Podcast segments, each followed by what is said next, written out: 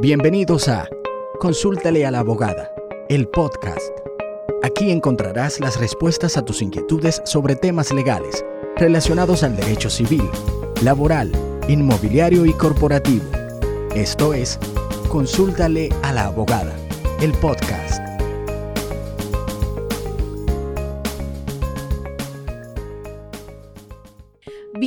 Bienvenidos a la segunda temporada del podcast Consúltale a la abogada. En esta ocasión tenemos varios invitados, especialistas en distintas ramas del derecho. En esta ocasión tenemos a alguien muy especial para nosotros. Ella es graduada de Derecho aquí en la Universidad de UCATESI, magíster en Derecho Civil y también Procedimiento Civil en la Universidad Autónoma de Santo Domingo. También cuenta con una maestría en legislación de tierra en UAPA. También es docente de diferentes materias en el ámbito de derecho civil en la Universidad de UCATESI. También miembro activo de una prestigiosa firma de nuestra ciudad, René García y Asociadas.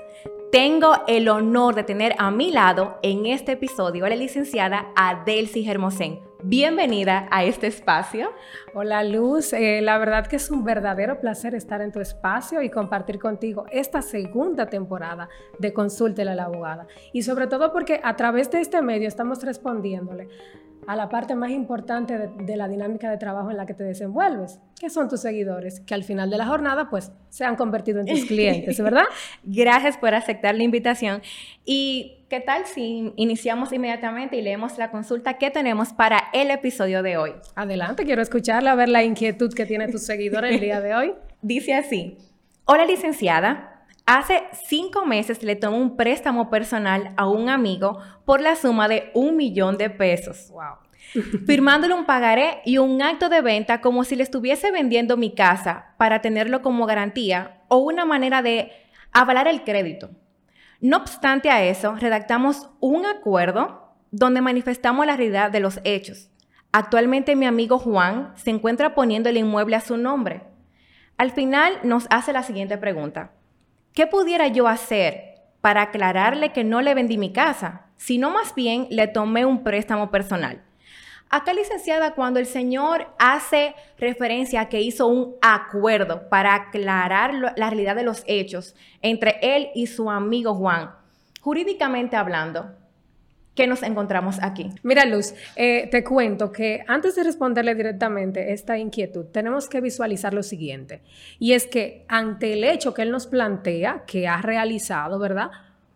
Un préstamo con su amigo, un préstamo personal, pero dice que de manera concomitante le han puesto a firmar un contrato de venta, un acto traslativo de derecho de propiedad, como una, una garantía, así lo visualiza el, en la consulta. En la consulta lo visualiza como una garantía, pero dice, bueno, al margen de esto, mi amigo y yo hemos suscrito un acto en virtud del cual esclarecemos la realidad de cuál es nuestra negociación. Y es pues ahí que estamos viendo que a través de este hecho ha surgido una actuación o un acto aparente un acto aparente, pero que no refleja la realidad jurídica que ha surgido entre las partes. Y esa, ese acto al margen, claramente en derecho como lo vemos como, una, como un acto simulado, lo vemos como un acuerdo simulado entre las partes. Entonces, ese acuerdo, ellos expresan, nos eh, indican cuál fue la real intención y su voluntad a la hora de contratar. Ok, me imagino que este acto o contraescrito también, ¿verdad? Se le podría llamar contraescrito, se puede hacer en el momento donde está pasando la actuación o con posterioridad a esos hechos. Mira, te cuento, el contraescrito, que es ese acto, ese acuerdo entre las partes en virtud del cual ellos manifiestan cuál era la real intención por la cual suscribieron el acto aparente, puede ser redactado de manera concomitante. Ok, ok. Con el contrato de préstamo o el contrato de venta que hayan realizado al momento, o puede ser realizado inclusive posterior posterior a la elaboración del mismo. Y tú dirás, bueno, eh, hay que hacerlo. Es que no podemos tener una duplicidad de actuaciones. O sea, es muy delicado tener una duplicidad de actuaciones. Y cada actuación, cada actuación que las partes están realizando genera una consecuencia legal. Y en ese sentido, ¿qué acción legal podría incoar ese deudor contra el acreedor que está ejecutando esos actos simultáneamente. ¿Qué acción legal? O usted como abogada de ese deudor.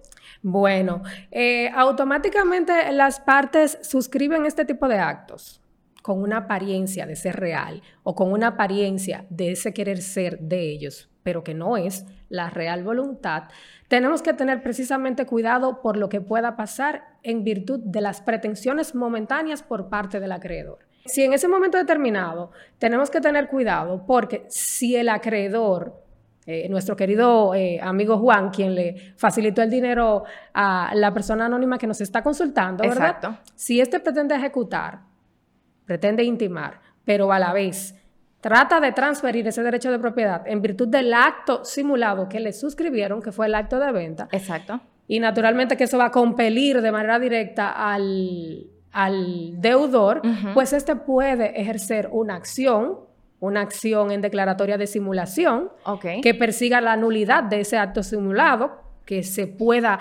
hacer la declaratoria del acto simulado y que en efecto se paralice automáticamente la ejecución y la transcripción o en algunos momentos, momentos inclusive la aniquilación del acto de venta. Del acto de venta, que ya puede que ser que esté en, en tren de ejecutarse. Exacto. O inclusive en momentos hasta que esté ya ejecutado, que puede ocurrir. Y en ese mismo tenor, ¿qué pruebas usted utilizaría a favor de ese deudor para aclarar la situación realmente ante un tribunal? Mira, cuando hablamos de acto simulado, tanto la doctrina, la jurisprudencia eh, y nuestra Suprema Corte de, Justicia en sus múltiples decisiones, pues tiene una situación divergente, diferente, referente a los medios de prueba. En este caso, como estamos hablando que eh, la situación se da entre las partes suscribientes, entre los contratantes, que no, han, no encontramos a nadie envuelto como tercero, pues el medio de prueba por excelencia aquí sería la presentación de esa contraescritura o ese contraescrito que suscribieron, que como él le llamó, eh, que era ese acuerdo, ese acuerdo para aclarar los hechos. O se pudiera decir que ellos estuvieran transparentando, ¿verdad? Exacto. la realidad. Lo que realmente contrataron. Entonces, la presentación de ese contraescrito sería eh, la prueba por excelencia.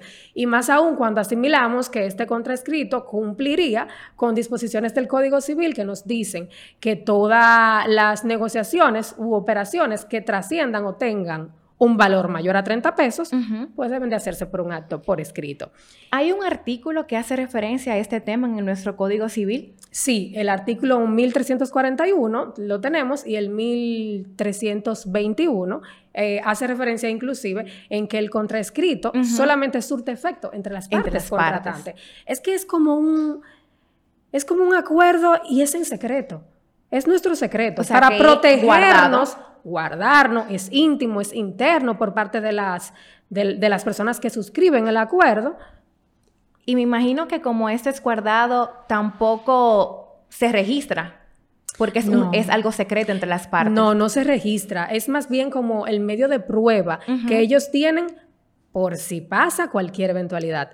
Y yo siempre digo, piensas mal, y acertarás. Y en materia de derecho, eh, aunque las partes no lo perciben así, pero nosotros tenemos siempre que tener un espectro más amplio y tenemos que pensar e imaginarnos hasta el suspiro de la contraparte. Es cierto. Y si bien es cierto. que podemos estar en una mesa muy bien tratando de conciliar y de verificar qué operación vamos a hacer, el cliente siempre o su abogado siempre tiene que visualizar hasta el suspiro de la contraparte. En su día a día como abogada desde su oficina, desde su despacho, me imagino que hay clientes que le han solicitado hacer ese tipo de actos simulados, ya sea para evadir impuestos en algún evento o compra de algún inmueble, o ya sea para eh, transparentar o más bien eh, aparentar una realidad económica o un sustento económico. ¿Cuál sería su postura o qué consejos usted le le transmite a ese cliente? Mira, el tema de la simulación es un tema muy delicado. Sí, me, imagino. es un tema muy delicado porque la simulación tiene una palabra un poquito difícil de escuchar. Y es para, como lo dijo ahorita, engañar. Engañar. Y la palabra engaño, eh, a veces es castigada, a veces no. Todo va a depender de la connotación jurídica en la que nos encontremos y sobre todo el fin que persiga la simulación. Totalmente. Porque la simulación puede perseguir un fin lícito plenamente. Pero también puede hacer o perseguir un fin ilícito. Ilícito. Y las, las personas no se imaginan lo frecuente que a diario nos llegan los clientes con sus típicas historias para que nosotros le materialicemos en buen derecho y que se circunscriben única y exclusivamente a un acto simulado. O quieren evadir impuestos, impuesto, una palabra que nos persigue y nos, nos una palabra que nos persigue y nos tiene a soga corta y es muy delicada, ¿eh? Quieren evadir impuestos, uy, uy, uy, o efectivamente quieren beneficiar a un posible sucesor, a una posible persona con vocación para suceder. Que es un temazo súper delicado. Completamente complejísimo, porque puede ser que yo quiero darle en beneficio tales inmuebles a mis, a mis hijos sin respetar la reserva hereditaria y eso también es un acto simulado. Como también cuando quiero engañar al fisco con presentar eh, un acto con un valor diferente al real o al precio real del inmueble, el precio que recibió tanto el comprador como que dio perdón el comprador y que recibe el vendedor. Exactamente, e incluso, e incluso hasta cuando queremos eh, por alguna razón no figurar en una operación y utilizamos a otra persona para que, para que aparezca en esta cuando en realidad el real dueño no es esa, sino yo o la persona cual sea, ¿verdad? Entonces, sí, se presentan a diario y desde mi punto de vista solamente pudiera indicar y aconsejarle a los abogados y, e inclusive a los mismos, los mismos clientes que deben de enfocarse en que esto sea eh, lo más apegado a la ley porque cuando la simulación tiene un fin eh, ilícito, al final de la jornada compromete su responsabilidad civil. Y es un tema muy, muy, muy, muy, Me muy delicado. Que la de él y también la del notario. Esa, uf, no, ya, si empezamos a hablar del notario ahí y de las implicaciones que tiene, pues entonces eh, tenemos que buscar un cafecito y sentarnos por unas largas horas. Le prometo que le debo el cafecito. Prometido y anotado, ¿eh? Pero esa es la idea, esa es la idea. Sí se presentan y lo único que pudiera decir es que hay que tratar de hacerlo lo más apegado a la ley.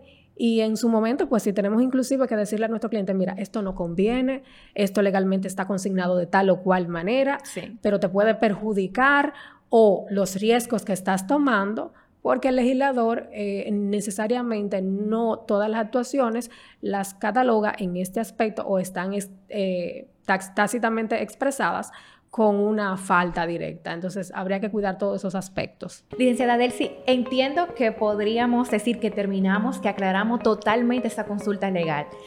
Déjame saber dónde podemos encontrarte, dónde estás ubicada para, no sé, cualquier seguidor que quiera hacer este tipo de, actuación. No, perfecto, Luz. Eh, yo siempre al servicio de nuestros clientes, ¿verdad? Eh, me pueden encontrar en las redes sociales como Adelsi Hermosén, en Instagram, eh, también en Facebook por, el mismo user. Y mi espacio profesional o mi domicilio profesional se encuentra en la calle Profesor Juan Bosch, número 106, oficina René García y Asociados. Ahí estamos a sus órdenes y dispuestos responder cualquier inquietud. Gracias, gracias a ti por aceptar la invitación y gracias a cada uno de ustedes que nos escuchan y que ahora nos ven a través de la plataforma de YouTube. Recuerden que pueden vernos todas sus consultas, todas sus dudas o preguntas legales al correo consulta abogada arroba gmail.com. Nos vemos en el próximo episodio.